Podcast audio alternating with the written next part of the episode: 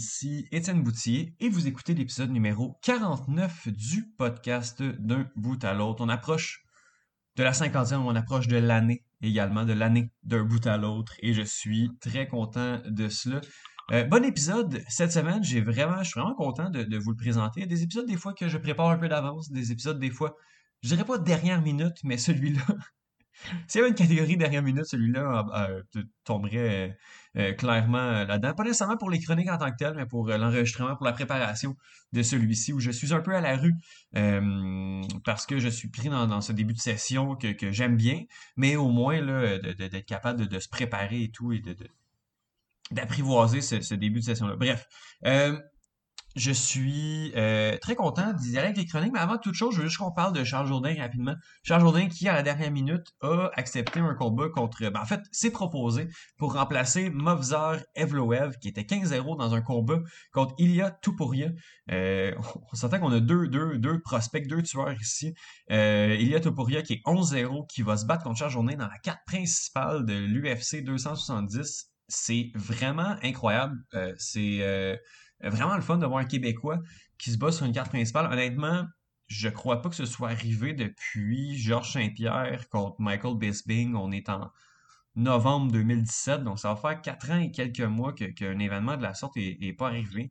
Euh, bref, des bonnes nouvelles pour les arts martiaux québécois, puis que ce soit une défaite ou une victoire pour Charles Jourdain, je pense qu'il va réussir à se démarquer, puis euh, à, faire en sorte que la planète MMA euh, connaisse son nom. Bref, ça va être vraiment intéressant de, suivre ça. Puis, euh, ben, c'est sûr qu'on va en parler, euh, pas la semaine prochaine, l'autre avec, avec Faberglass, mais euh, vraiment une bonne nouvelle de voir Charles Jourdain, qui a quand même gagné la semaine dernière, l'année, le, mois le mois dernier, et qui a gagné son combat contre Andrew Ewell le mois dernier. Et puis, ça va être vraiment intéressant de, voir comment il va rebondir de ça. Mais victoire ou défaite, je pense que de se proposer comme ça, c'est une victoire dans le cas de Charles, pardon, de Charles Jourdain. les chroniques de cette semaine, Chronique très intéressante. Euh, Johan vient nous parler. Euh, on va commencer avec Johan, je crois, qui va nous parler du prochain DG du Canadien de Montréal. En fait, le DG on ne connaît pas encore l'identité, mais euh, qui va nous être dévoilé quand même sous peu. Donc, Johan vient mettre un peu l'état des lieux. Qu'est-ce qui se passe? Qui est son favori? Qui devrait DG selon lui? On va commencer avec, avec ça. On va y aller avec euh, Justine Lompré après ça, qui va nous parler des Jeux olympiques.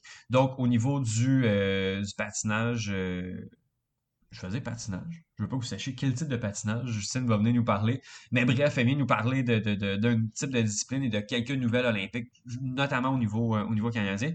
il y a également Bruno Larose qui va nous parler du Super Draft.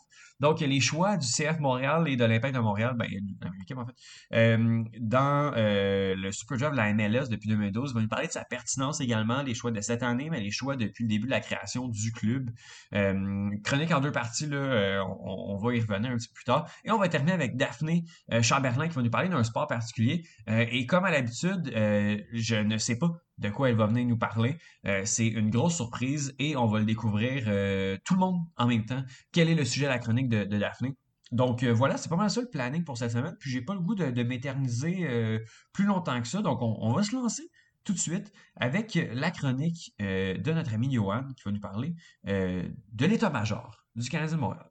C'est le tour de Johan qui fait une chronique sur un sujet particulier à défaut d'avoir des résultats sportifs, euh, je dirais, euh, intéressants ou acceptables, euh, on a de quoi parler du côté du Canadien de Montréal, c'est-à-dire la nomination. En fait, il y, a beaucoup de choses qui changent du côté de l'état-major du bleu, blanc, rouge. Et on va en discuter avec Johan Carrière. Salut Johan, comment vas-tu?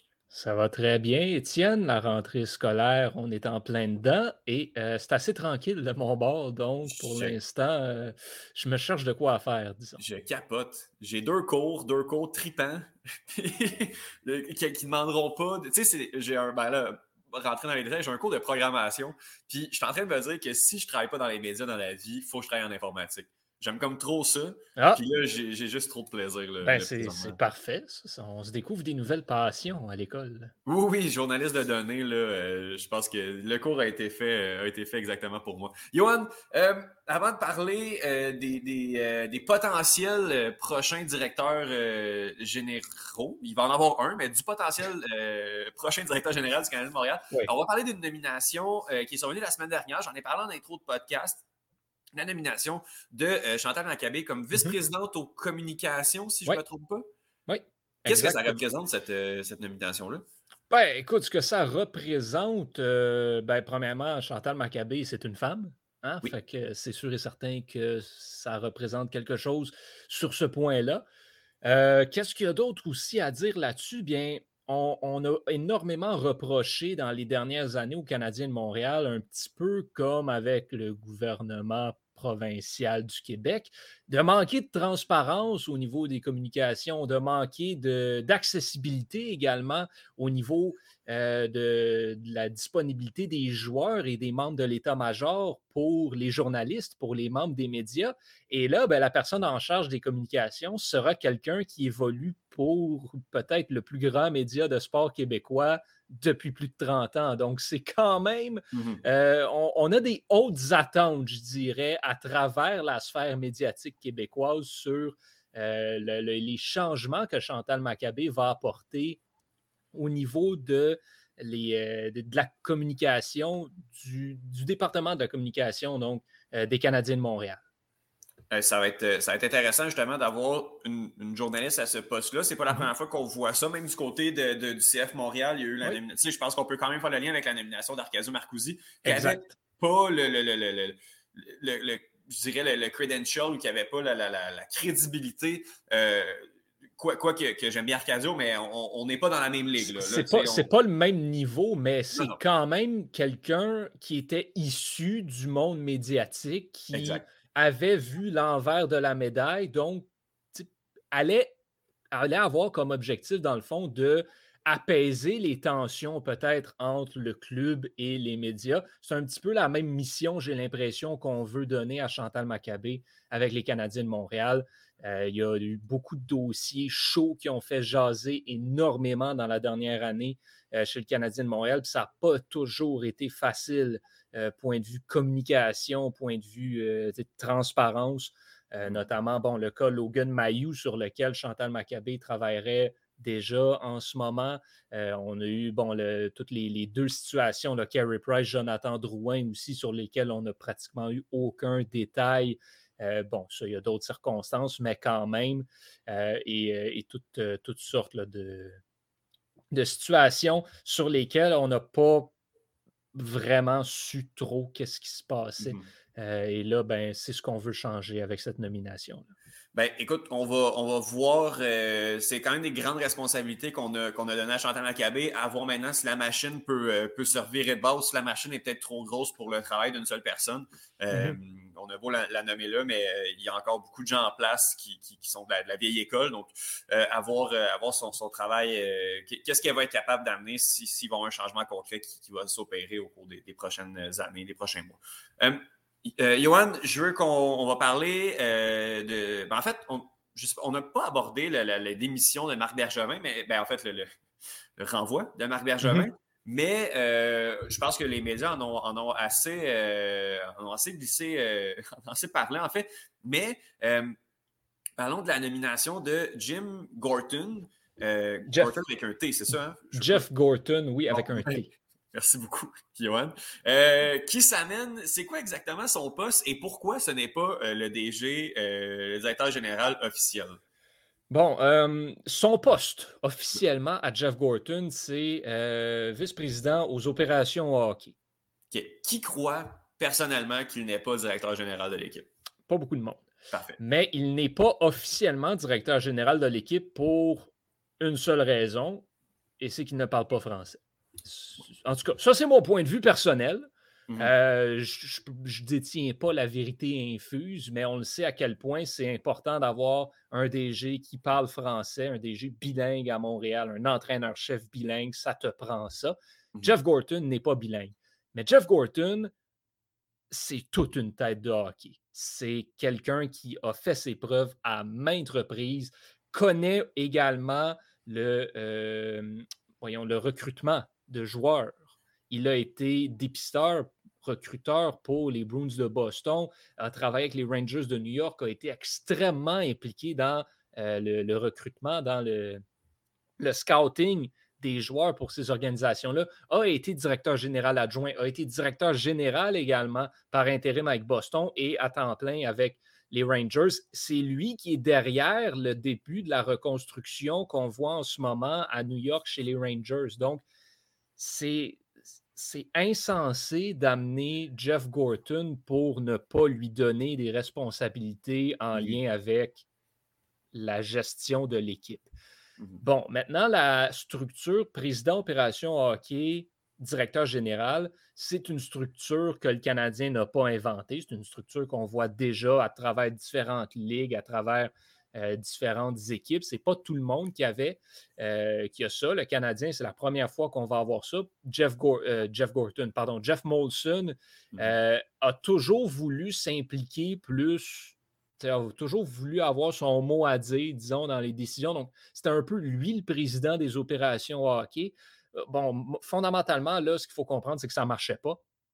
Donc, Molson a accepté, disons, d'avoir un président des opérations hockey et le Canadien a nommé Jeff Gorton à cette, euh, position-là. Donc, Jeff Gorton, on ne se mentira pas, c'est lui le DG des Canadiens de Montréal, mais c'est le DG non officiel de l'équipe. Et c'est pour ça qu'il ne faut pas s'attendre à ce que le DG, donc la personne qui va occuper officiellement le poste de directeur général, soit une espèce de kingpin euh, du hockey, puis soit quelqu'un qui a énormément d'expérience. Parce que, premièrement, quelqu'un avec beaucoup d'expérience qui parle français, il n'y en a pas. Euh, mais aussi parce que, ben, justement, avec Jeff Gorton, ben là, ce que tu peux te permettre de faire, c'est d'avoir un directeur général avec un petit peu moins d'expérience qui va pouvoir profiter de l'expérience justement de Gorton pour apprendre, pour se développer comme personne qui agira éventuellement à titre de directeur général temps plein, qui aura les deux mains sur le volant et qui sera peut-être dans une autre équipe. Mais whatever, Julien Brisebois, notamment l'actuel directeur général du Lightning de Tampa Bay, c'était un petit peu comme ça que euh, bon, les, euh, euh, le Lightning est venu le chercher au Canadien de Montréal. Il a été directeur général adjoint sous Steve Eiserman et ensuite devenu directeur général de l'équipe. Donc, c'est le genre de choses qu'on espère être en mesure de faire du côté du Canadien de Montréal, soit avoir quelqu'un qui va pouvoir profiter de Jeff Gorton et peut-être à long terme ensuite pouvoir vraiment runner l'équipe à 100 euh, parlons justement de, ces candidats-là. Il y a beaucoup, beaucoup, beaucoup de noms qui sortent. Euh, mm-hmm. Mais là, de ce qu'on comprend, il y a une short list euh, avec des noms, ceux qui sont passés dans l'organisation du Canadien en tant que joueurs ou, ou soit des noms que pas mal tout le monde, ben, tout le monde sur la planète hockey au Québec connaît. Oui, bon, c'est sûr qu'il y a des noms qui sont plus sérieux que d'autres dans la course. Là, ce qu'on sait, c'est que le Canadien de Montréal avait vraisemblablement une dizaine de candidats euh, qu'ils avaient identifié pour le poste de directeur général.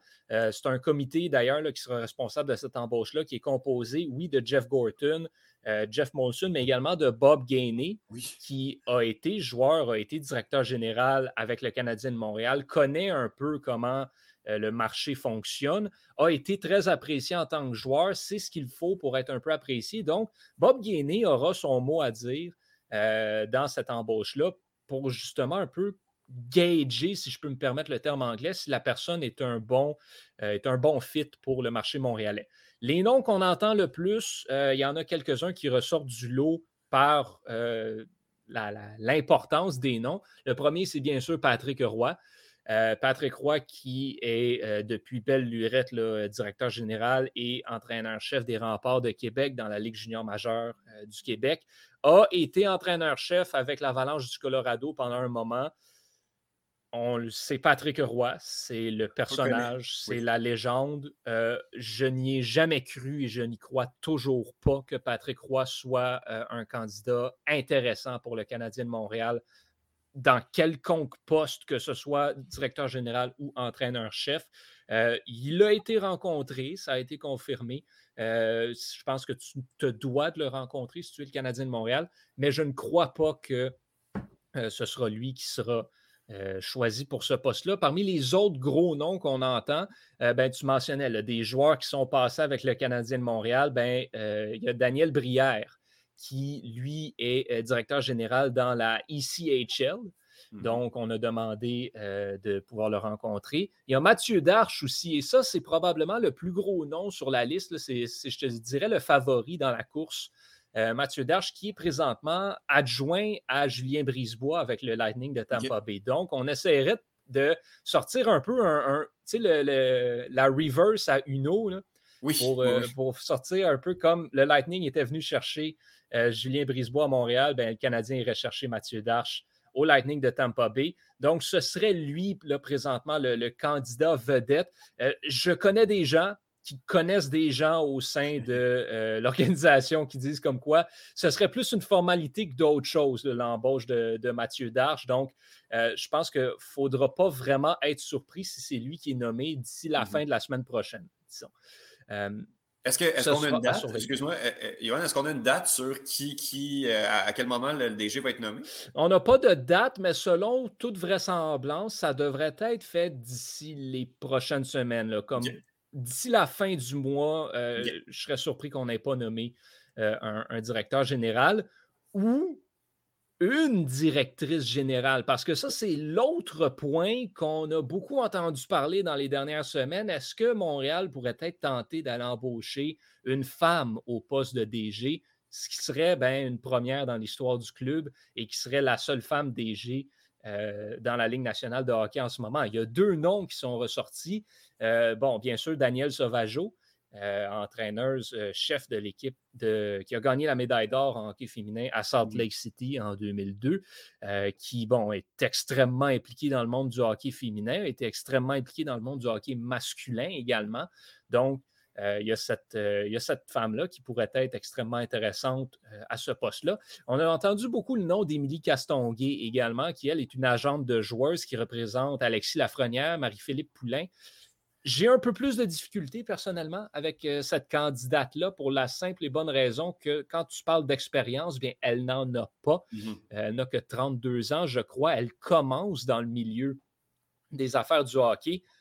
Directrice générale adjointe pourrait être un poste intéressant, mais directrice générale, vraiment, même si on dit qu'on veut quelqu'un qui va essentiellement être l'adjoint de Jeff Gorton, ça prend quand même quelqu'un qui a un minimum d'expérience, je crois, dans un, dans, un bureau exécutif, mmh euh, idéalement de la Ligue nationale de hockey. Euh, Émilie Castonguay n'en a pas vraiment. Donc, peut-être comme directrice générale adjointe, directrice générale du Rocket de Laval, ça, c'est c'est des rumeurs qu'on entend.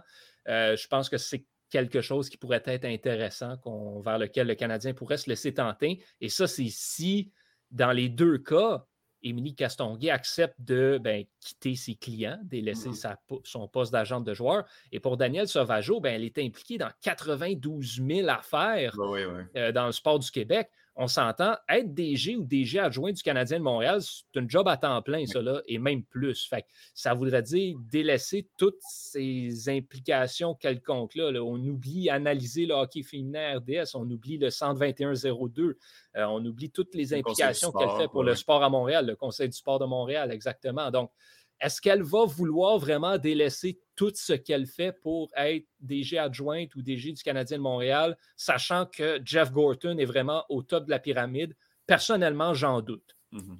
Mais encore une fois, je ne la connais pas personnellement, donc je ne peux pas parler. Mais ce sont donc les noms qu'on entend le plus parler. Mm-hmm. Personnellement, comme je te le dis, là, je pencherais du côté de, Mathieu Dard. Je pense que c'est le, le candidat vedette. C'est selon moi le seul candidat sérieux pour le poste de directeur général. Puis un gars comme euh, Roberto Luongo euh, est parti, de, parti de, dans la brume. on en a entendu parler également. Moi, c'était un nom que j'avais soulevé euh, également il, y a, quelques, quelques mois. Roberto Luongo, qui, bon, lui, c'est justement ça. Un peu comme Émilie Castonguay, vient d'arriver dans le milieu. Mm-hmm. oui, il a été directeur général de l'équipe canadienne au dernier championnat du monde, l'équipe qui a gagné la médaille d'or. Allait être directeur général adjoint pour Pékin 2022 travaille présentement dans l'exécutif des Panthers de la Floride. Est-ce que ça pourrait être un candidat intéressant? Absolument.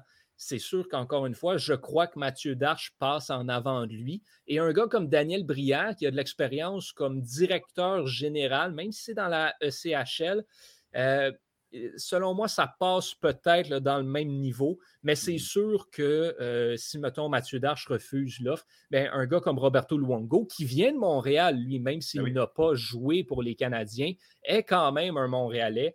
Donc, euh, il y, a cette connexion-là, c'est sûr et certain. Roberto Luongo, qui a toujours été apprécié de tout le monde à travers la Ligue, ou presque, euh, un, bon, un bon joueur, apprécié de ses coéquipiers, apprécié de ses entraîneurs, des directeurs généraux, c'est sûr que ce serait un bon candidat. Puis encore une fois, ce qu'on veut essentiellement, c'est quelqu'un qui peut parler français, qui va pouvoir agir à titre de représentant francophone officiel de l'équipe et qui est surtout capable aussi de comprendre la game, même si pour les premières années du moins, ce sera probablement l'équipe de Jeff Gorton. Yvan Carrière, un dossier qu'on suit euh, avec intérêt. On va avoir des nouvelles dans les prochaines, euh, dans les prochaines semaines. Euh, il faut, parce que là, l'équipe doit commencer à bouger un peu. Oui, et surtout avec la date limite des transactions qui approche de plus en plus, le Canadien va devoir se départir de certains joueurs, puis pas de directeur général pour échanger ces joueurs-là. Ça risque d'aller mal. Mais j'ai quand même confiance en Jeff Gorton pour être capable de, nous sortir quelques, quelques Ça devrait être correct. Yohan Carrière, je te remercie beaucoup. Je te souhaite de passer une belle semaine. Merci, à la prochaine.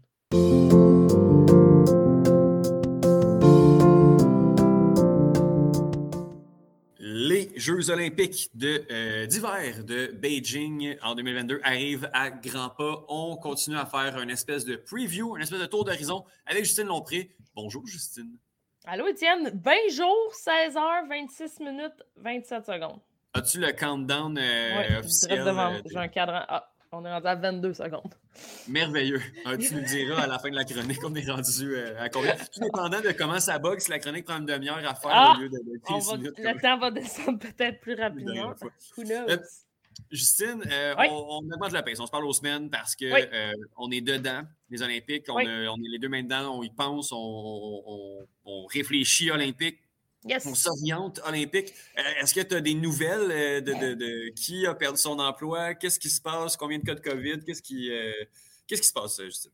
pas tant de nouvelles que ça ces temps-ci du côté de Beijing. On a commencé, j'ai l'impression, l'espèce de bulle où peu d'informations sortira de la Chine euh, jusqu'à ce qui est prévu euh, euh, le 4 février prochain. Sinon, ben, cette semaine, pour de vrai, comme je te dis, j'ai fait le tour des nouvelles qui entourent, qui entourent l'organisation. Et outre les cas de COVID qui augmentent en Chine, euh, pas de nouvelles, euh, sinon euh, qu'on on commence à avoir des, uniformes de certains pays qui sortent. Bon, c'est, mon bout préféré. Moi, je suis tellement quelqu'un qui est à l'affût de la mode. Donc, donc voilà. C'est pas mal ça qui se passe du côté de. Pour ça, comme les jours passent, pas de nouvelles. Est-ce que c'est bon signe, On ne sait pas. Il n'y a, rien, a rien de sûr. Il n'y a, rien, y a rien, de sûr de la Ligue nationale qui a réitéré, ben, l'ITF qui a réitéré, l'IHF qui a réitéré le fait que les joueurs de la Ligue nationale ne sont pas admis. Fait que, euh, ouais, ben, ouais.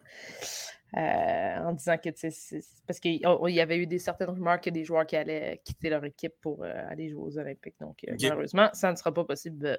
J'imagine beaucoup de Russes et d'Européens. Hein. oui, entre autres entre autres. Et euh, cette semaine, on a euh, du côté de Radio-Canada et CBC euh, annoncé qui seront les chefs d'antenne et les descripteurs de chaque ah compétition sportive. Donc, voilà. Merveilleux. Et, tout a été annoncé. Là, je, les, amis, les amis du Club École et les amis du programme en journalisme aussi, là, je pense que l'équipe olympique est en train de se former du côté de mm-hmm. Radio-Canada. on salue d'ailleurs tous les amis qui, qui, qui s'y retrouvent, qui vont passer des nuits blanches euh, à nous donner l'information, puisque tout ça se passe du côté de, de la Chine. Euh, Justine, on, va jaser euh, patinage artistique. Ben, on va jaser un peu de tout, mais entre autres, beaucoup du patinage artistique, ben Étienne. tu sais, compétition dont depuis quelques années, on a souvent un, couple canadien ou un patineur canadien qui performe. Euh, à chaque Jeux olympiques, on sait, le Canada euh, a des chances de médaille dans cette compétition-là. C'est 13 Canadiens qui vont euh, prendre la direction de Beijing en patinage artistique. Euh, Étienne, euh, c'est la fin d'une époque en patinage artistique, euh, autant au niveau de Patrick Chan euh, chez les hommes que de euh, Tessa Virtue et Scott Moore en couple. Alors là, on a des nouvelles personnes. En fait, on a, on- il y en a beaucoup, beaucoup que ce seront leurs premiers premiers Olympiques. Donc, j'ai- moi, j'ai hâte de voir ça. Ça, ça- ça va être franchement intéressant. Puis, je vais, je vais vous les nommer dans quelques secondes. Euh, on- important de préciser qu'habituellement, bon, les championnats canadiens désignent qui sera, sera présent, mais là, à cause de la pandémie, on a été obligé d'aller dans, dans certaines compétitions qui ont lieu euh, l'année euh, l'année dernière pour, pour pouvoir réussir à, à- classer tout, tout ce beau petit monde-là. Mhm. Euh, je te les nomme, Étienne. Donc, euh, Paul euh, Poirier et Piper Gill seront les seuls qui ont déjà une expérience en- en- en- aux Olympiques. Euh, Laurence Fournier-Baudry et euh, Nicolas Sorensen également seront là. Zachary Laga et Marjorie Lajoie également en danse.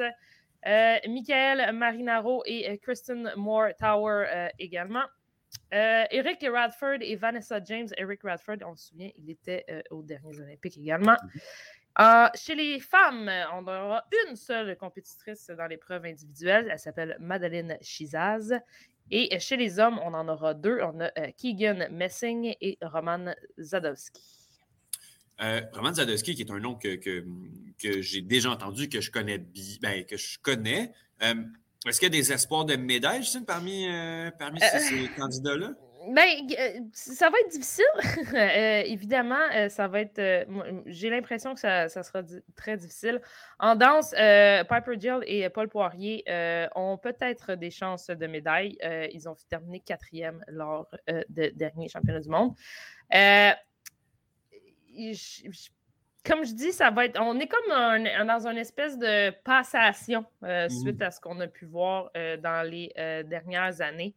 James et Radford ont, ont cette expérience, par contre, donc en, championnat du monde là, et, et- et tout durant la dernière année. Donc, peut-être qu'on a, ça, on a, on a peut-être un peu de chance. Et Megan Duhamel, tu te souviens, qui était avec Eric Radford à l'époque, Mhm. euh, est rendue entraîneur. Donc, euh, donc elle, elle sera, je crois qu'elle sera euh, du, du voyage à Pékin pour euh, encadrer euh, tout ce bon monde-là. Mais comme je te dis, Étienne, c'est vraiment les Ontariens, euh, Piper Gill et Paul Mhm. Poirier, qui ont probablement la plus grande chance de médaille. Tu sais, Étienne, depuis les derniers Jeux de Pyeongchang, il y a maintenant une compétition en équipe. Donc, euh, on avait gagné une médaille d'argent, entre autres, euh, à, à Pyeongchang à ce niveau-là.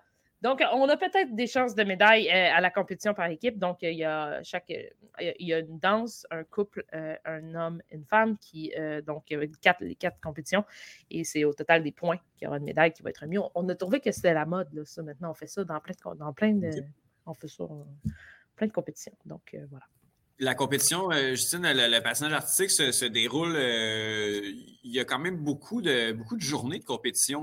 Oui, ben, ben, évidemment, comme c'est euh, comme c'est sur. il y a quatre types de compétitions, donc un programme court, un programme long, ça, ça, devient, ça, devient très, très long. Oui, donc si je me trompe pas, bon, la danse sur glace, parce que tu sais, Étienne, il y a la danse sur glace, puis il y a le. Comment on appelle ça? Le couple? Oui. Comme je te disais. Euh, c'est sur. euh, ça va débuter le 4 février, euh, juste avant la cérémonie d'ouverture. Donc, on commence même avant que ça commence officiellement. Ouais. Trois jours de compétition par, à, à l'épreuve par équipe. Donc, c'est ce que je te disais. Là, les, qui vont être, les médailles vont être le 7 février. Après ça, la compétition, c'est les hommes, c'est du 8 au 10 février, suivi de la danse sur glace les 12 et 14 février. L'épreuve des femmes est prévue les- le 15 et le 17 février. Et ce sont les couples, on sait, le- le- l'événement fort, qui vont conclure la compétition les 18 et 19 février. Et tu sais, à Étienne, à la fin, il y a toujours un genre de gala d'exhibition qui est présenté euh, avec tous les médaillés de, de tous les pays, de toutes les, euh, de toutes les, euh, les compétitions. Euh, c'est le 20 février, c'est ju- juste avant la cérémonie de clôture. Justine, ton, ton meilleur moment de patinage artistique que, que tu as vu à la télévision, que tu as vu durant les Jeux Olympiques. Je te, je te demande ton meilleur moment, mais je, je pense que tu as assez de stock pour me faire un, un espèce de mini top 3 improvisé. Euh, ben oui, ben oui, facilement, un mini top 3 improvisé. Euh, le meilleur, ben, un des moments que peut-être que je me souviens le plus où j'ai vu ma mère sacrée et euh, ne pas comprendre ce qui se passe, c'est Jimmy euh, à Salt Lake City en 2002. Mm. Pour ceux qui n'ont pas vu, bon, qui n'ont pas écouté le euh, Mhm. sur Netflix, euh, Bad Sports. On a un des épisodes qui est sur euh, la, la- la saga Pelletier-Salé à Salt Lake City. On se souvient d'une juge française qui avait été forcée de changer sa note et donc on avait, on n'avait pas gagné la médaille d'or malgré un programme parfait. Il avait été aux Russes. Bon, par la suite, on, on nous a Mhm. remis la médaille d'or, mais les Russes ont, gagné, ont gardé la leur. Euh, je vais te dire, euh, évidemment, euh, Scott Moore, puis à, à- à- pas à Salt Lake City, excuse-moi, à Vancouver, euh, c'était. euh, j'ai jamais. Il y a toute l'histoire de Joanie Rochette là, à, Oui. à- Vancouver qui était, euh, qui était, euh, qui était incroyable. là, tu sais, je veux Oui, dire, oui. c'était sa, mère qui, On, se rappelle, oui, c'est ça, sa, mère sa qui est mère décédée. qui, qui est décédée quelques jours avant, avant la compétition. Puis, euh, euh, mais la performance de Tessa Virtue et Scott Moore en, en- en- en danse était complètement folle. C'était des petits bébés. Ils étaient tout jeunes. C'était, euh, je crois qu'ils avaient 20, 20 ans, 21 ans et 23 ans, quelque chose comme ça. C'était euh, hallucinant. Puis, euh, c'était pratiquement parfait. Ils étaient tellement beaux. Euh, par la suite, à Sochi, ils ont terminé deuxième, malgré encore là un, parcours. euh, donc, ceux qui avaient terminé deuxième à Vancouver ont gagné à Sochi et vice-versa. Et puis à Pyeongchang, après Sochi, ils avaient décidé de prendre leur retraite, mais à Pyeongchang, il y a eu comme un. On les a comme poussés, puis on dit OK, on va revenir. Ils ont remporté la médaille d'or. Donc, ce, couple-là en soi est incroyable. Puis, euh, je te dirais que là, je ne les ai pas vraiment mis en ordre, là, mais. euh, Oui, oui, on jase de, de, de ce qu'on a oui, oui, on, on, on, on jase. Patrick Chan, euh, pour moi, euh, méritait une médaille. euh, il a gagné en équipe là, à, à- à Pyeongchang, mais euh, ce, ce Canadien-là, il, il était probablement notre meilleur. Il ne l'a pas eu facile. Euh, il- Mhm. il, y a eu des, des- des dures défaites, des durs. il Ouais, est tombé. Euh, puis euh, finalement, euh, bon, une deuxième position aux Jeux olympiques d'hiver à, à Sochi. Mais, mais il méritait la médaille d'or. Il a tellement Mhm. tout gagné partout. Euh, donc, euh, comme je te dis, j'ai hâte d'apprendre à connaître les nouveaux euh, patineurs artistiques. On a une belle réputation au Canada de patineurs Mhm. artistiques. Oui, oui, puis justement, là, tu sais, une espèce, oui, de, de turning point, de, de- de changement de vague, parce qu'on avait des, des gros noms, euh, des grands noms qui, qui- qui étaient là, mais euh, c'est vrai qu'il peut y avoir quelques prospects ou des, des, jeunes qui peuvent prendre de l'expérience olympique, puis, puis passer Mhm. là-dessus, et qui sait, là, on a toujours, euh, toujours des belles surprises euh, Ouais. Euh, au, ouais. au sein des Jeux olympiques. Je sais, est-ce que tu, euh, tu, tu sais qui, euh, quelles sont les nations fortes euh, des... des euh, En patinage artistique, Ouais, ouais, ben, évidemment, les Russes. les Jeux, ça, oui. Les Russes, euh, les Russes sont euh, dans une, euh, dans une classe à part depuis, euh, depuis toujours. Est-ce que je me trompe ou le, le- le sport est aussi entaché là, de beaucoup de scandales? Ah, euh, ben oui, bien, bien sûr. Mais de- euh, les sports jugés, euh, en fait, les sports Ouais. jugés, c'est toujours attaché de scandales. Regarde la nage, la nage, la natation artistique, il faut dire. Oui, oui, c'est vrai. Euh, donc, euh, oui, oui, oui. Mais, euh, mais bon. Euh, J'ai vraiment hâte de voir. Moi, c'est des programmes que, que- que j'aime toujours regarder, surtout la danse plus que, plus que le couple, parce que la danse, Mhm. c'est plus, c'est plus acrobatique, disons-le. Oui, oui. Étienne, je vais te faire quand même un, un petit topo de ce qui s'est passé cette semaine parce que Écoute, ça fait une semaine très occupée au niveau euh, du dévoilement des athlètes. Oui. On a chez les femmes les 23 femmes qui vont porter euh, l'uniforme d'équipe Canada avec en tête Marie-Philippe Poulain, euh, Rebecca Johnson qui vont être à leur quatrième euh, présence aux Jeux olympiques. Mélodie Daou, d'ailleurs, la québécoise, sera là. Marie-Philippe Poulain devrait être capitaine de l'équipe. On en a parlé, euh, la- ben, on n'en a pas parlé, mais je voulais qu'on en parle. Finalement, ça a juste tombé. Euh, Michael Kingsbury a gagné une médaille Oui. à Tremblant la semaine dernière. Il a gagné une médaille à- à- encore une fois aujourd'hui Euh, puis euh, ils sont, je pense qu'ils sont dans le Utah en fin de semaine. C'est protocolaire, hein, ces médailles à Kingsbury. C'est assez. euh, Il est rendu à 100 victoires en Coupe du Ouais, Monde. il est hallucinant. Il, il est dans une autre classe. à- il est dans une classe à bord. Ivan McHadam a remporté le bronze en ski acrobatique à slopestyle à Mammoth Mountain. J'adore ce nom de, de Mammoth Mountain. Juste à dire, Étienne, là, en, en, en slopestyle, en ski acrobatique, en ce moment, on, est- on, gagne partout, partout, partout, partout. Wow. Donc, en ski cross et tout ça. Donc, la Fédération de ski acrobatique est peut-être euh, en déclin au Québec, mais ailleurs au Canada, ça va très, très, très, très bien. On devrait avoir des beaux espoirs de médailles à ce niveau-là. Euh, chez les hommes, parce que là, évidemment, on se demande tout le temps, les gars, ils vont annoncer quand l'équipe? C'est pas clair encore. Les Américains ont annoncé leur équipe hier. Il y a 7 ou 8 juniors qui, ben, Ah, au hockey, qui- qui- euh, ouais, au hockey oui. masculin. Euh, J'ai hâte de voir du côté des hommes. Euh, Oman et Morris ont été sélectionnés pour représenter le Canada en curling double mix, ma euh, discipline euh, préférée, Étienne, euh, et de loin. John Morris a gagné la médaille d'or la dernière fois à Pyeongchang en, en curling double mix. Et Rachel Oman, c'est une première participation en double mix. La dernière fois, elle avait participé avec, elle était en tête de l'équipe féminine. Justine, j'ai devant moi, euh, j'ai devant moi l'équipe euh, masculine euh, américaine. Il y a comme 15 joueurs de la NCAA. Oui, c'est ça, c'est très bien. Ben, en fait, c'est parce que les universitaires, je pense qu'il y a cinq ou six joueurs qui là-dedans sont repêchés. Donc, c'est déjà ça au moins.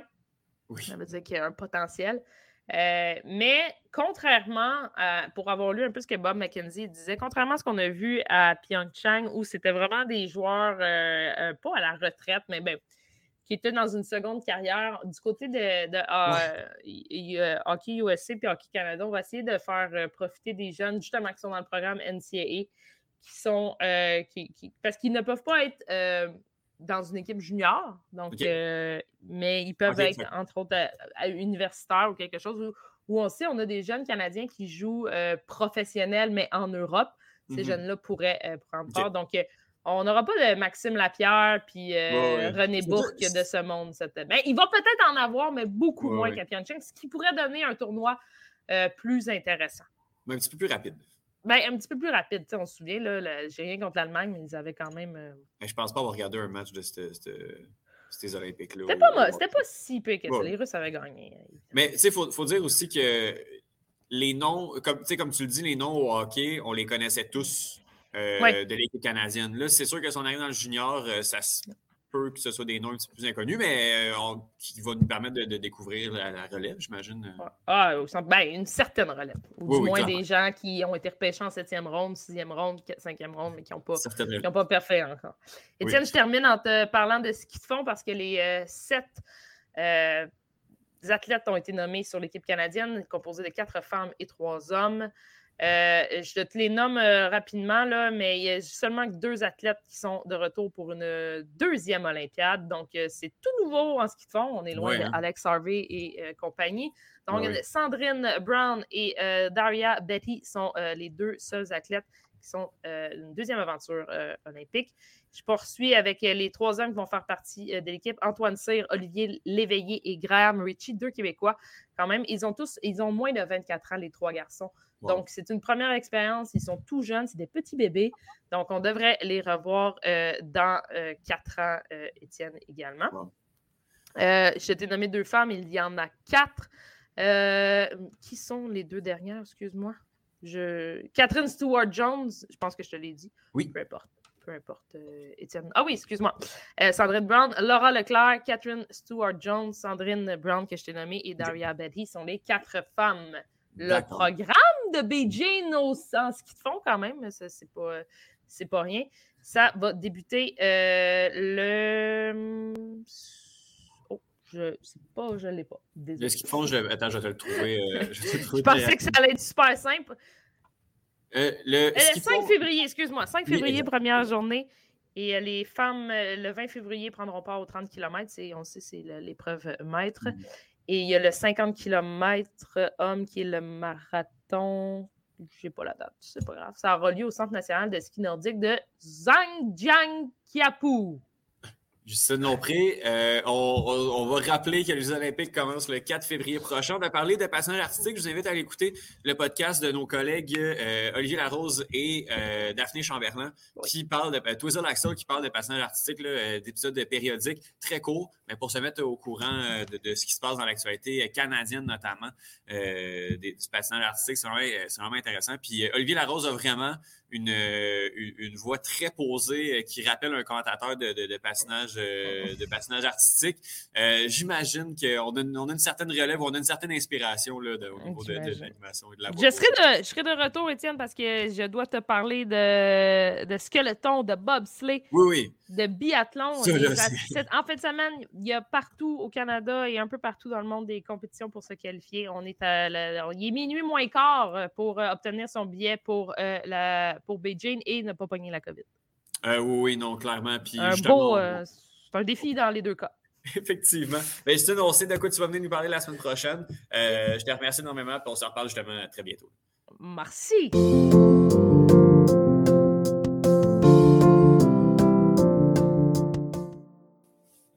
c'est parti d'une blague aux Trois Lions. Puis finalement, on a décidé d'en faire une vraie chronique. On parle du super pertinent super draft de la MLS avec Bruno Larose. Salut Bruno, comment ça va?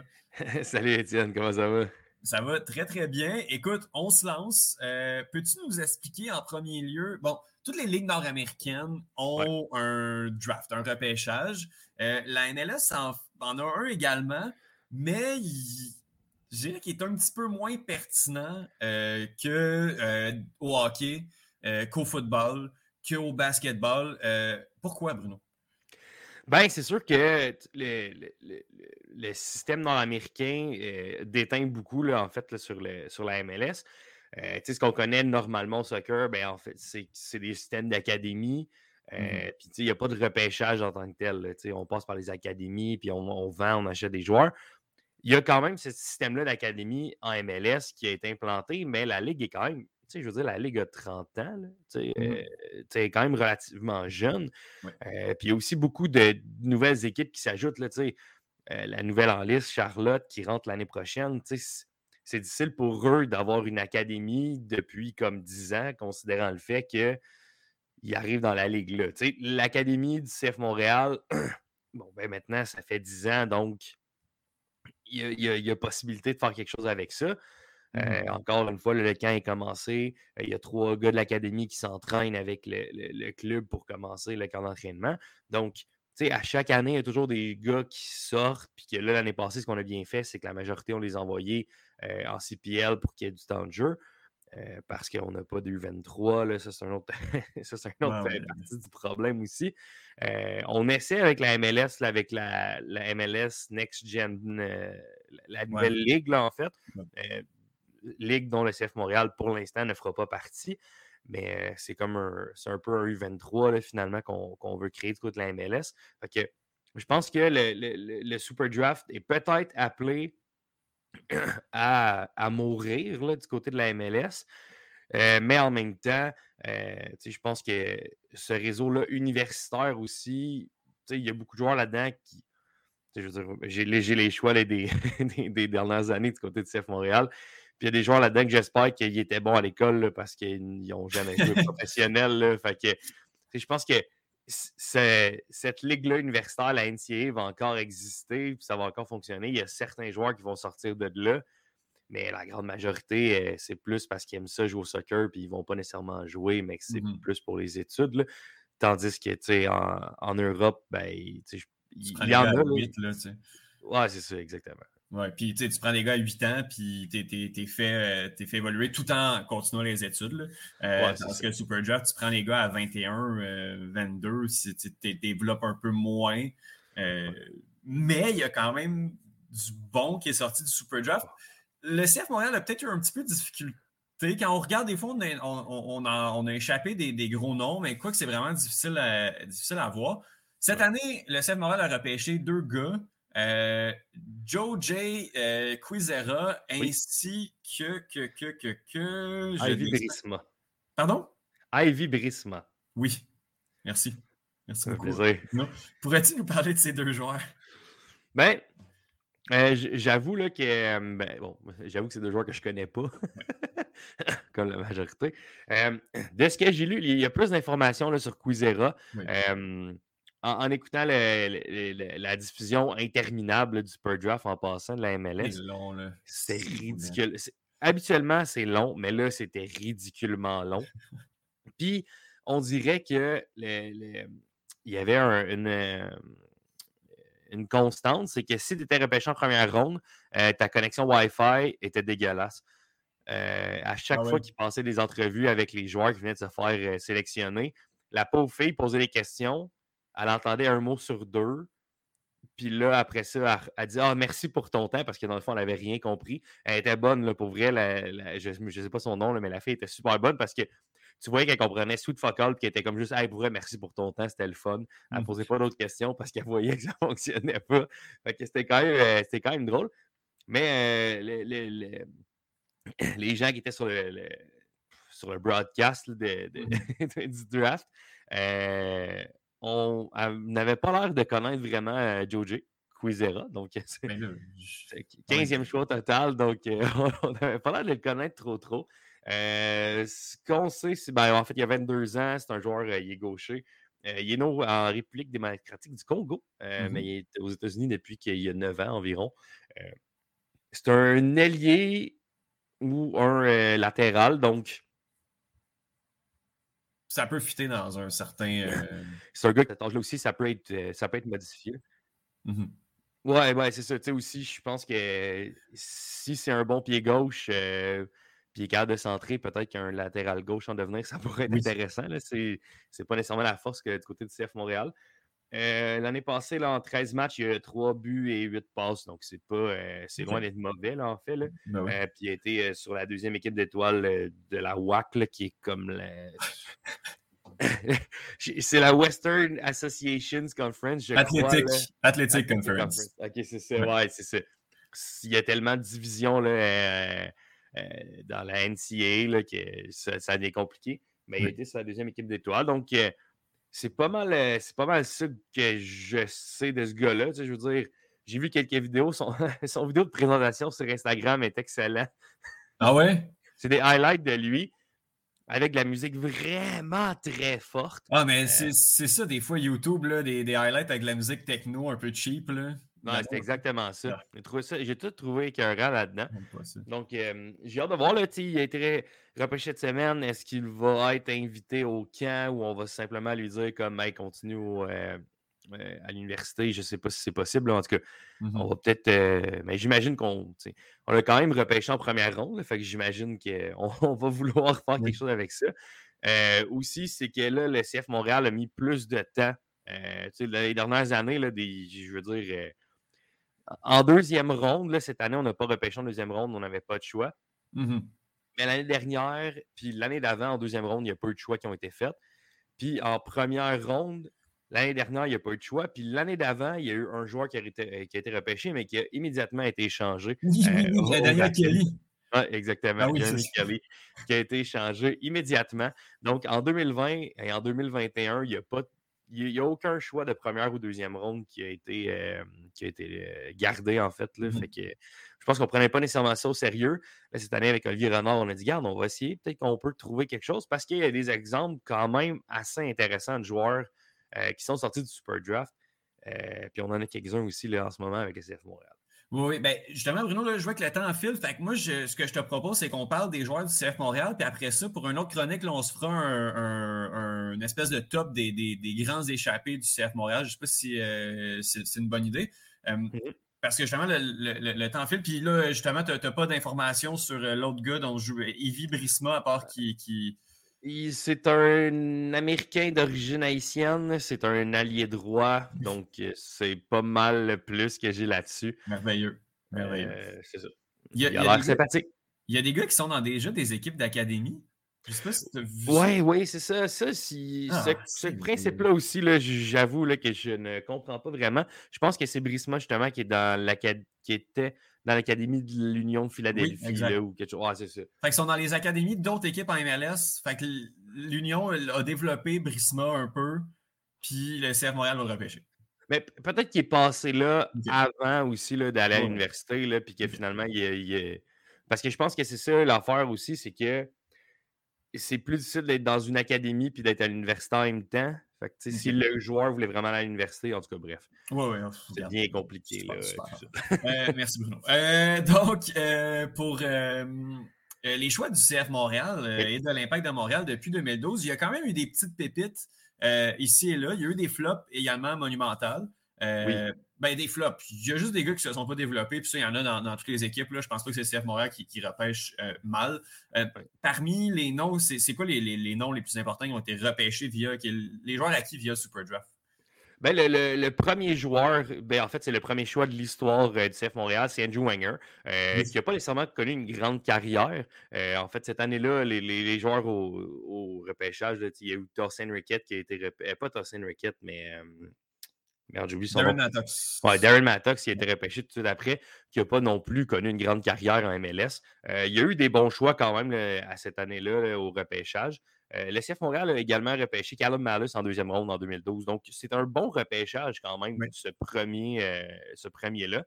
Ça s'est gâché l'année d'après. Euh, Blake Smith, qui, a été, qui était quand même un joueur que j'ai vraiment beaucoup apprécié et que je n'ai pas compris ce qui s'est passé. Il avait probablement couché pas avec la bonne personne. Il y avait, il y avait des photos. Là, Il y avait, il y avait des affaires qu'il ne devait pas avoir. Ouais. Euh, en 2013, euh, le CF Montréal avait repêché, ben, en fait, c'est l'impact dans ce temps-là, euh, deux joueurs en première ronde puis deux joueurs en deuxième ronde. 2014, Bruno.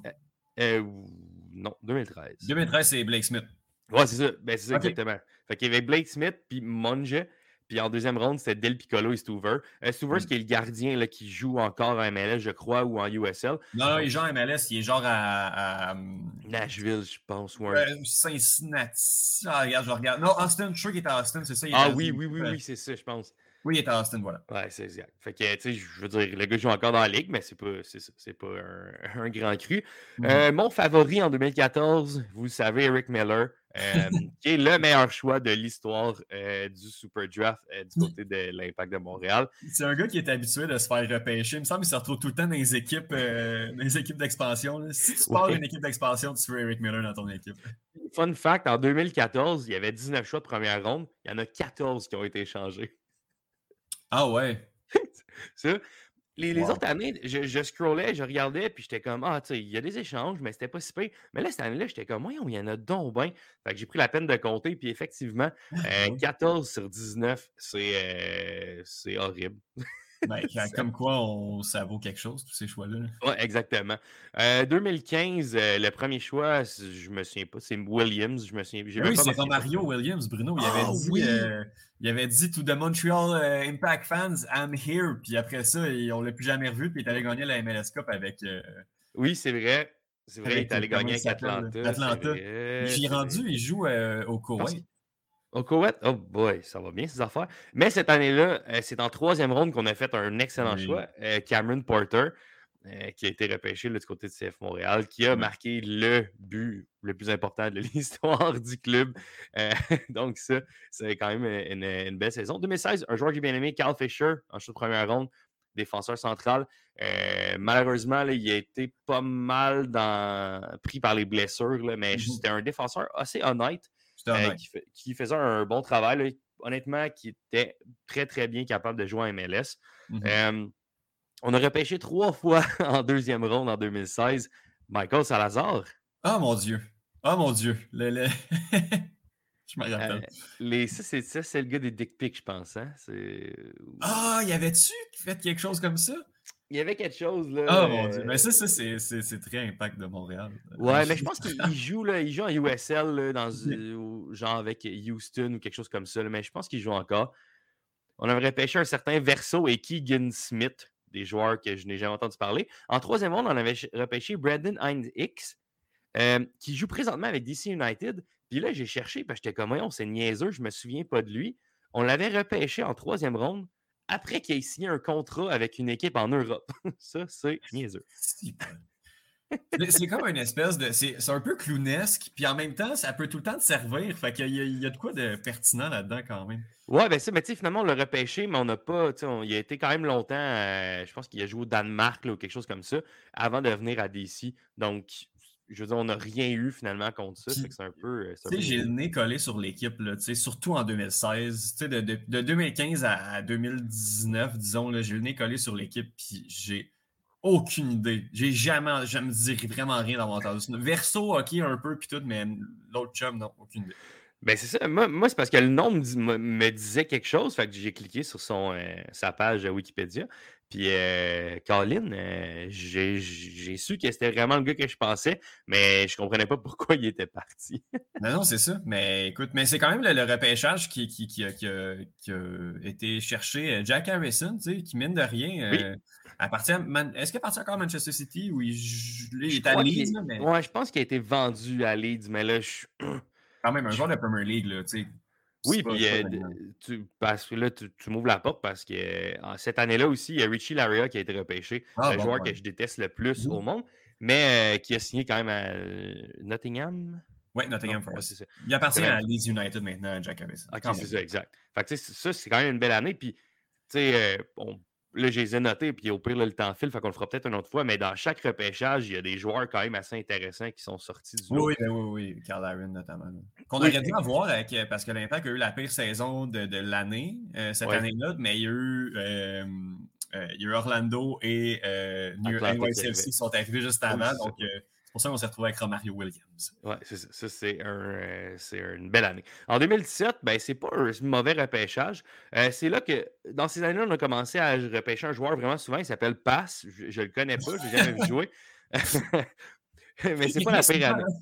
Ouais, la, la pire année, c'est en 2020. En troisième ronde, on avait trois choix, puis c'est trois fois Pass. Ah, sais, on a sûrement échangé genre Carl Becker pour un choix de troisième ronde, puis comme. Ouais, Ah. Probablement.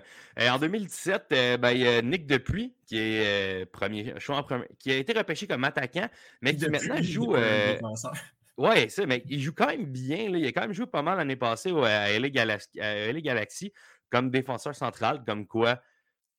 C'était un Andrew Wenger, dans le fond. Ce gars-là, c'est Ouais, un Andrew Wenger. Puis d'après moi, dans deux saisons, il jouera plus, il va prendre sa retraite, puis tout Mais va être correct. Mais en 2017, le meilleur choix, ben, c'est Shamit Chaume qui, Oui. euh, qui a été repê- repêché. Euh, 2018, en première ronde, on l'a échangé contre du Gam du Tam, mais on a repêché l'excellent Ken Krolicki en troisième ronde. Écoute, why not? Ben, c'est- le Super Draft, d'après moi, ça devrait être ça, c'est de trouver des joueurs de profondeur Ouais. qui ne coûtent pas cher et qui peuvent entrer dans un match qui sont intéressants. Ouais. Est-ce que c'est la même chose que les gars de ton académie? La réponse, c'est oui. Donc là, c'est là que tu fais un choix. Oui, exactement. Oui. Euh, en 2019, on avait échangé notre choix de première ronde. On a acquis, on a acquis euh, Maxi Urruti dans cette transaction-là. Ah, ben oui. Mais en deuxième ronde, on est allé chercher euh, mon ancien joueur préféré, Amar Sedic, qui est quand même, qui est quand même un bon choix, là, honnêtement. Ouais. là. C'est un, un très, très, très bon choix. là. de, de, je dirais, semi de luxe. Là. Ouais, euh, exactement. Je peux pas dire, je dirais, je dirais pas gros joker de luxe, mais un gars qui fait un job honnête partout où il est passé. là. Ouais, ça, il a toujours été juste assez bon, mais sans plus. Ouais, ouais. Euh, maintenant, il est rendu avec Atlanta. mais qui vaut pas, qui vaut pas euh, de pas être vacciné Non, exactement. dans une équipe canadienne. Exactement. Ça, ça, ça vaut pas la peine. Oui. Euh, en, en 2020, euh, ah, d'ailleurs, il s'est, euh, il s'est marié cette semaine, Amar Sedic. Bref, c'est pas si important. en 2020, Ouais, comme je- Bruno, il faut, faut, t'arrêter de- faut, faut que tu unfollow les anciens joueurs de l'Impact. C'est même que- pas ça. Je l'ai vu sur, euh, sur Twitter. C'est euh, Atlanta United qui avait posté ça. Ok, c'est bon. C'est même pas parce que je les suivais. C'est un Mm. addon. J'ai vu ça hier. J'étais comme, ah, c'est ditch. C'est bien le fun. Ouais. Bref. Merci. Euh, 2020, Jeremy Kelly qui a immédiatement été échangé euh, au Colorado, euh, qui n'a pas été re-signé. Donc, d'après moi, c'était vraiment un bon choix. Oui. Euh, deuxième ronde, rien. Troisième ronde, de trois fois qui ont été échangés. Puis on avait été chercher un choix de quatrième ronde pour Michael Azira.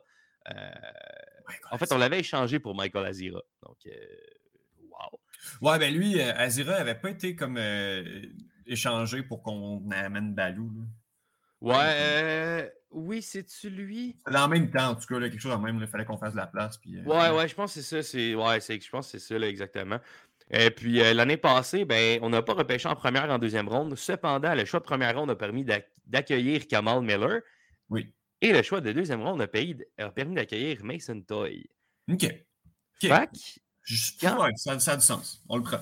ça, c'est de la belle business, moi, j'ai Ouais, l'impression. oui. Puis, en troisième ronde. Ouais, c'est ça. En tant qu'un pass, tu sais, Ouais. tant qu'à repêcher quelqu'un que tu ne connais pas, parce que là, c'est sûr que là, c'est difficile, là, ils ont été repêchés l'année passée. C'est des gars qui sont venus comme vraiment immédiatement aider le club. Ouais. Euh, puis en troisième ronde, ben, c'est Giuseppe Barone qui Oui. n'a pas, qu'on n'a pas signé. Pas en tout, pas en tout.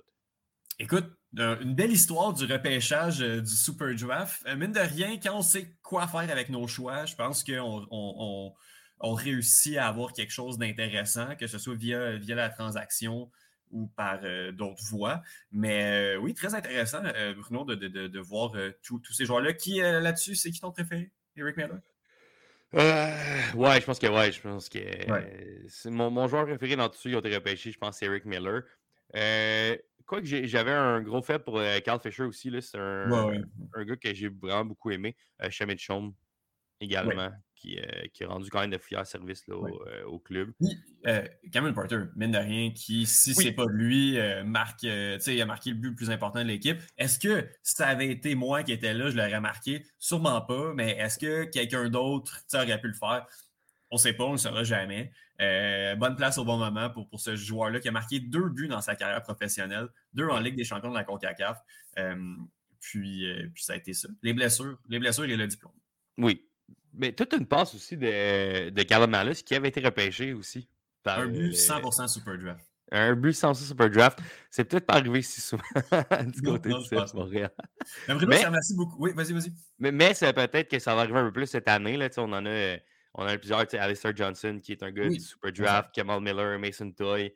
Euh, donc, il y en a quelques-uns. là, Donc, peut-être. Et qui sait, Joe J. Non, c'est que c'est vrai. Non, à, à- à suivre, à suivre avec Jojo. Mais aussi, euh, juste avant de terminer, euh, euh, Kuzera a été repêché au 15e échelon. Euh, le CF Montréal avait le 11e, euh, le 11e choix. On l'a échangé contre euh, de l'argent Monopoly de MLS. 100 Euh, 000 mais quand même, ouais, c'est ça, quand même 100 000.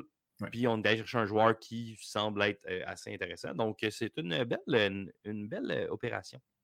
Ben, Bruno, je te remercie énormément. Comme je te dis, euh, on va pouvoir peut-être reparler de, de ce qui est sorti de manière euh, générale du draft. On a parlé de, de joueurs, là, de, de, euh, milieu de rotation, mais il y a quand même beaucoup de, de petits bijoux qui, qui sont sortis de là. Euh, Puis, pouvoir parler peut-être de ce que le CF Montréal a raté au cours des années. What if? Faire un petit peu de what if sur, sur le repêchage. Oui, puis il y, a des- il y, a, il y a un en particulier, j'ai regardé bon, les dix dernières années, mais il y a un joueur en particulier là, qui, pour moi, c'est le plus grand vol de l'histoire du Super Draft.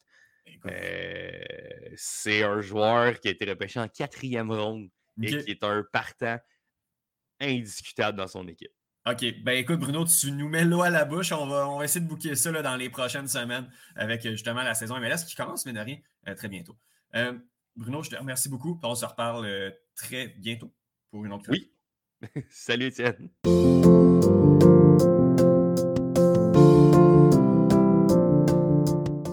Écoute, Daphné, comme à l'habitude, on se lance sur un sport euh, national.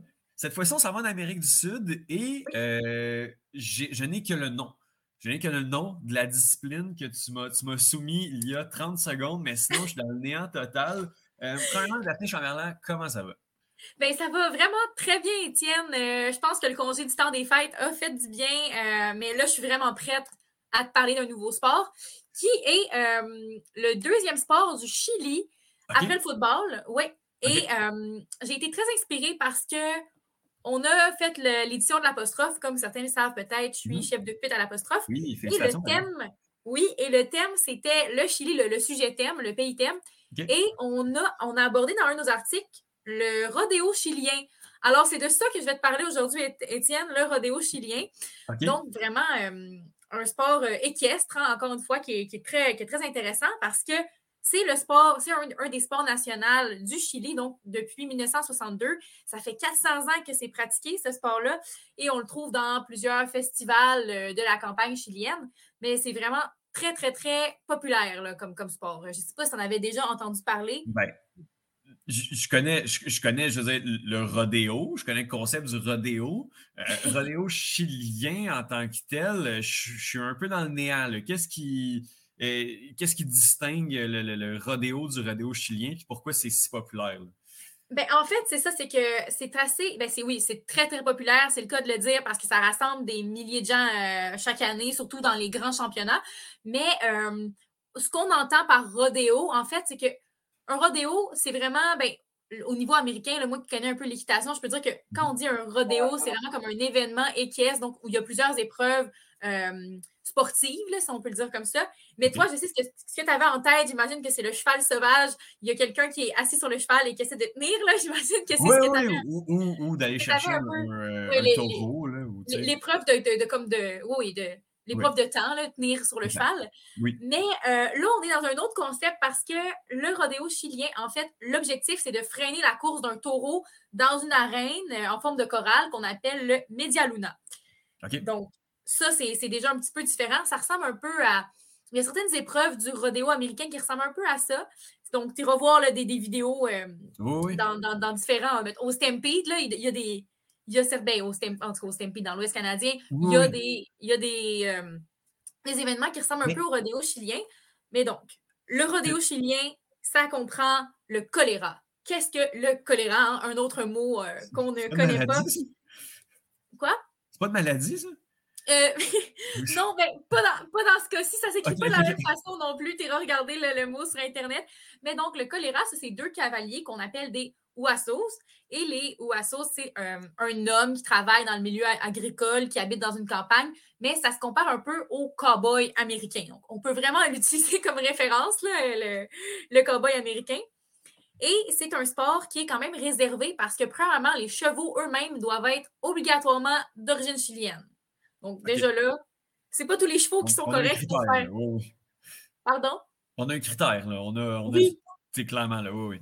Oui, oui, donc c'est ça. Donc, c'est pas tous les chevaux, même si dans ma tête à moi, je pense que n'importe quel cheval pourrait faire l'affaire, mais c'est vraiment très traditionnel. Parce que mmh. même, euh, même les, les, participants, donc les Ouassos, doivent être vraiment des authentiques Ouassos. Donc, vraiment, ils doivent être des vrais Chiliens. On ne peut pas arriver de même en tant que Québécois et décider d'apprendre ce sport-là comme ça.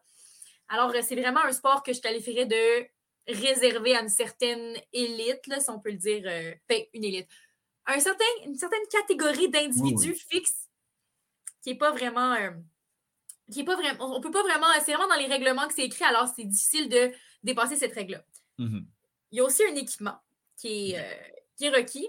Donc, l'habit la, euh, traditionnel des Wassos, c'est vraiment un, un chapeau euh, à bord plat, un peu comme on imagine quand on pense à. Ben, un peu comme. Ça fait un peu traditionnel. Là. Oui. Et un poncho large à rayures. OK. Ça, c'est l'équipement.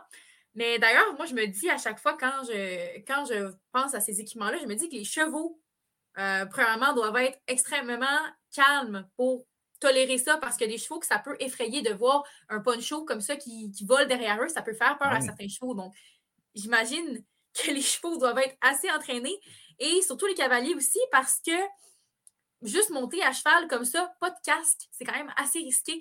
Moi, je, je ne ferais pas euh, du grand galop comme ça, aller arrêter la course d'une vache sans casque. Je trouve Je que c'est. C'est, plutôt risqué comme, Oui, euh, oui. comme concept.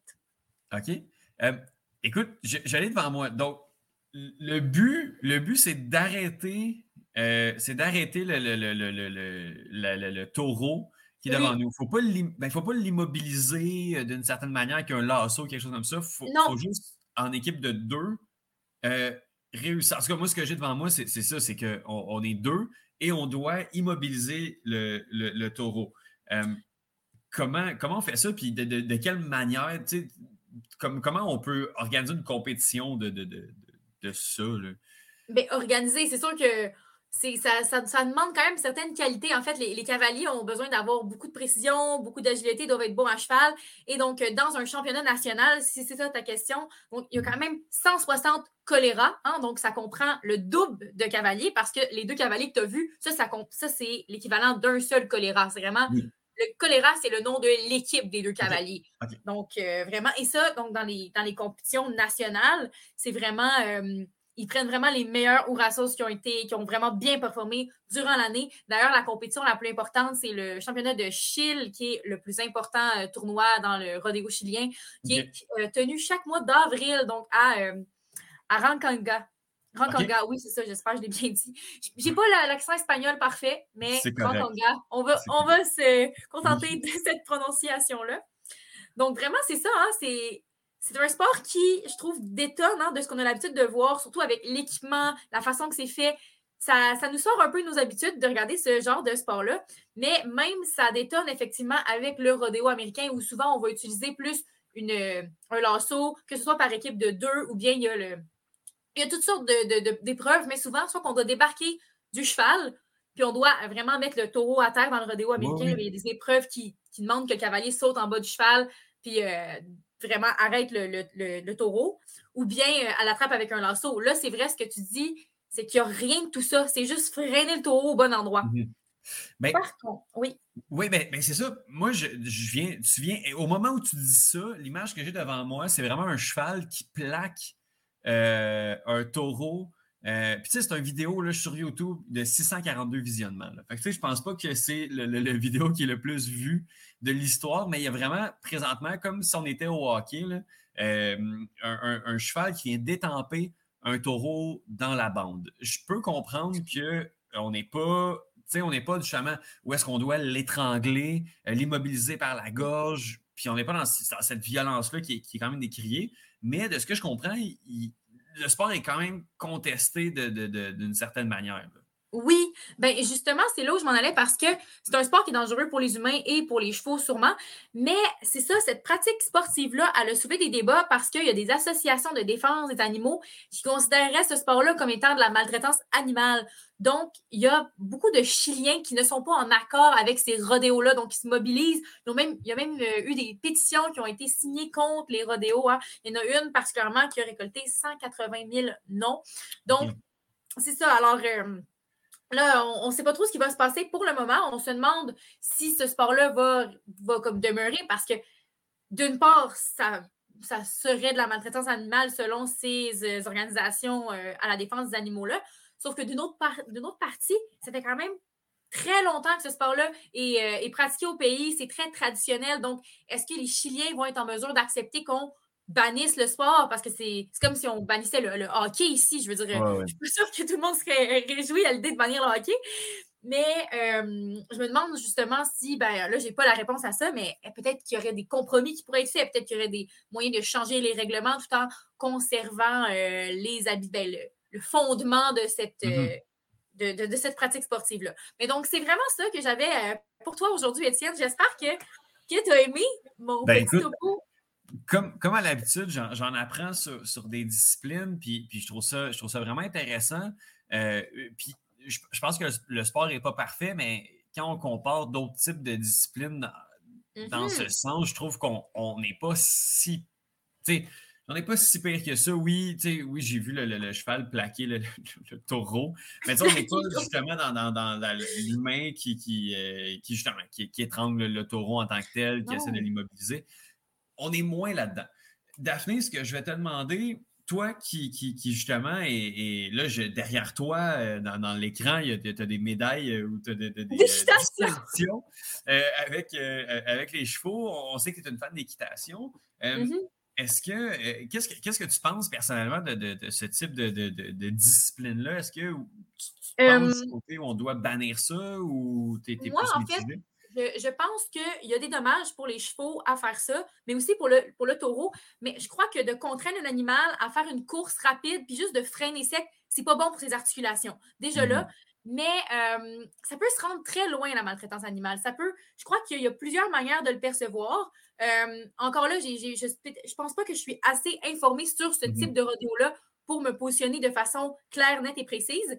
Mais ce que je peux dire, c'est que je crois que c'est surtout pour les vaches aussi qui sont utilisées. C'est à ce niveau-là aussi que peut-être que ça pourrait être dans la maltraitance, d'obliger les vaches à courir, les, mhm. les brasser un peu. Donc, à ce niveau-là, je pense que je suis quand même d'accord. Mais euh, je te dirais que par rapport à ce que tu dis, comme quoi c'est moins pire que d'autres rodéos, effectivement, même euh, les, euh, la, corrida qu'on a, par exemple, en Espagne, qui, est particulièrement vraiment de la maltraitance animale, où, on voit, mhm. par exemple, il y a certaines disciplines où le cavalier doit aller piquer le taureau pour la pour l'agacer, puis ensuite il doit le tuer. Je veux dire, ça, c'est des choses euh, que mm-hmm. je, ne peux pas concevoir qu'on fasse ça à des animaux, et que ce soit un spectacle et que des gens encouragent ça et que ce soit bien vu. Je veux dire, on tue un animal en public, puis c'est bien vu. Là, il n'est mm-hmm. pas question de tuer le taureau, il n'est pas question non plus de le brasser. De... Donc, je pense qu'il y a comme des nuances à apporter, des nuances à faire, mais même au niveau de l'équitation il y a beaucoup de, de façons de faire qui, d'après moi, sont de la maltraitance animale. Il y a beaucoup de cavaliers qui peut-être ne sont même pas au courant, mais euh, sont nocifs pour leurs chevaux. Alors, je trouve que c'est difficile de tracer une ligne claire sur qu'est-ce que c'est exactement la maltraitance animale, qu'est-ce qui est volontaire aussi, parce qu'il y a des gens, d'après moi, qui maltraitent leurs animaux, mais en, en ayant, mais n'en ont pas forcément conscience. Alors, je pense que ça peut être, euh, c'est un enjeu de société qui est assez considérable, qui est assez difficile aussi, puis je, crois que c'est juste d'éveiller les consciences à ce niveau-là, de se pencher sur la question, de bien, de bien comprendre la situation pour ensuite prendre des décisions qui sont dans l'intérêt de tout le monde, autant, Mhm. autant des cavaliers que des chevaux, que des veaux, que de tous ceux qui Mhm. participent à cette... Donc, c'est ma réponse, euh, Ben, réponse complète quand même. Ben oui, je comprends. Puis tu sais, je veux dire, là, je, je regarde des vidéos, puis oui, ça a beau ne pas être. Tu sais, on, on, on tue pas le, le, le, le bœuf devant tout le monde. Euh, oui, on n'infante pas. Mais le, le, le veau ou l'animal. on- mais, mais euh, ben, je, je travaille dans une boucherie, moi. J'ai d'autres langages que, que les gens. Mais, euh, mais, mais dans tous les cas, reste que clairement, l'animal qui, qui est pourchassé par les deux chevaux Mhm. vit une certaine détresse là, euh, quand, quand on le regarde. Ben, il a peur, même si, tu sais, visiblement, personne ne veut le faire mal, il n'a pas l'air conscient de, de, de, de ça. Euh, et, et puis, je, peux croire que ça pose des questions. L'argument de c'est moins pire que peut être recevable, mais d'une autre, autre manière non plus, c'est pas parce que c'est moins pire que qu'il faut quand même encourager ce comportement. Exactement. Oui. Exactement. J'ai- J'aime beaucoup ton, ton argument à ce niveau-là. Puis c'est vrai que je pense qu'il y a aussi une certaine maltraitance psychologique pour Mhm. euh, les, les, les veaux qui sont. Ben, les veaux, les, les taureaux qui sont au mélange tous les n'y animaux. il y a aucun y a- il y a aucun plaisir présentement à vivre ce qu'il Mais- vit, là.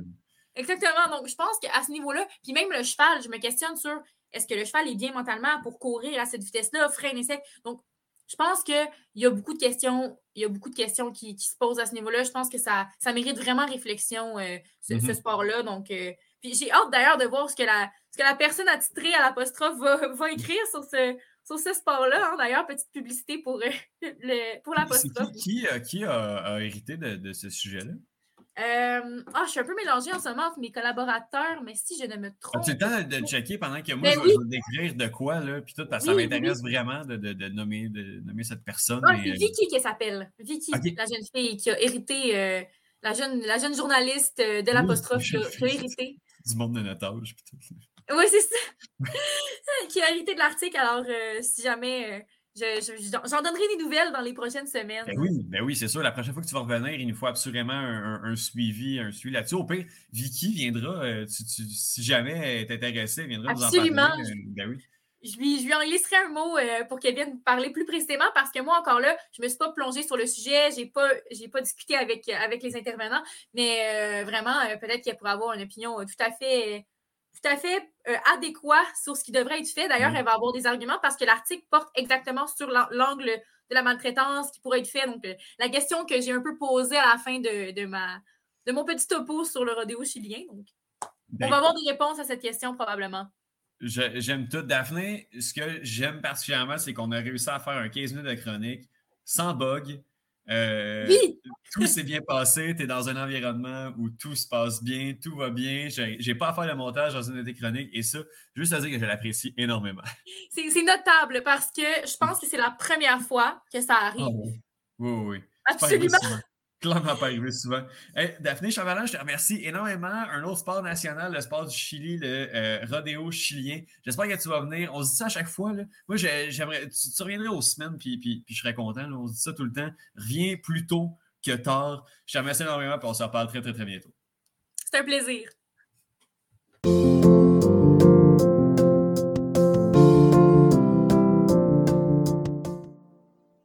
Je remercie Daphné, je remercie Johan, je remercie également Justine ainsi que Bruno pour votre euh, merveilleux apport euh, à cet épisode. Toujours un plaisir de travailler avec, avec des amis, euh, qui plus est. Euh, ça va être ça. Je n'ai pas d'outro. J'aime ça faire des outros, mais là, cette fois-ci, j'en ai pas. La semaine prochaine, sûrement qu'il va y avoir Benoît. Venez parler de soccer, venez parler de COVID dans le soccer, sûrement. Parce qu'il y a beaucoup de COVID. Mais euh, je ne m'étirerai pas plus longtemps que ça, les amis. Je vais vous laisser. Je vais vous laisser passer une belle semaine euh, de l'UFC qui s'en vient euh, 14 jusqu'à 10 ce soir. J'ai vraiment hâte, vraiment, vraiment hâte d'écouter ça. Puis sinon, mais les amis, on se laisse, puis on écoute la cinquantième la semaine prochaine du podcast d'un bout à l'autre. Ciao.